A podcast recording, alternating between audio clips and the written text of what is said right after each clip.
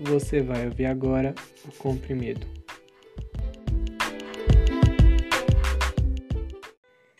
A palavra de Deus diz em Provérbios 10, no versículo 11: As palavras dos justos são fonte de vida, as palavras dos perversos ocultam intenções violentas.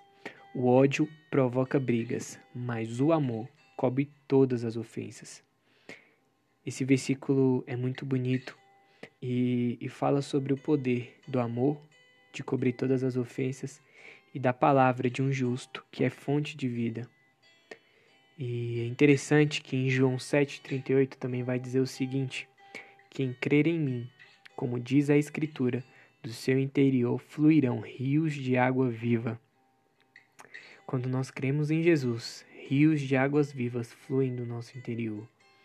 E é muito interessante saber que nesse tempo em que muitas pessoas têm falado de morte, de coisas ruins, que a sua palavra, que é a palavra de um justo, pode gerar vida para as pessoas, pode transformar a vida das pessoas. Sabendo do poder que a sua palavra tem, você tem usado esse poder para gerar vida ou para gerar morte?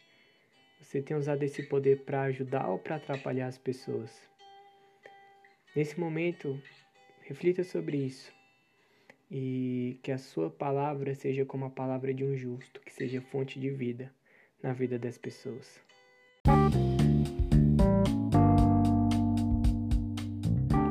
Se você gostou, compartilhe com alguém.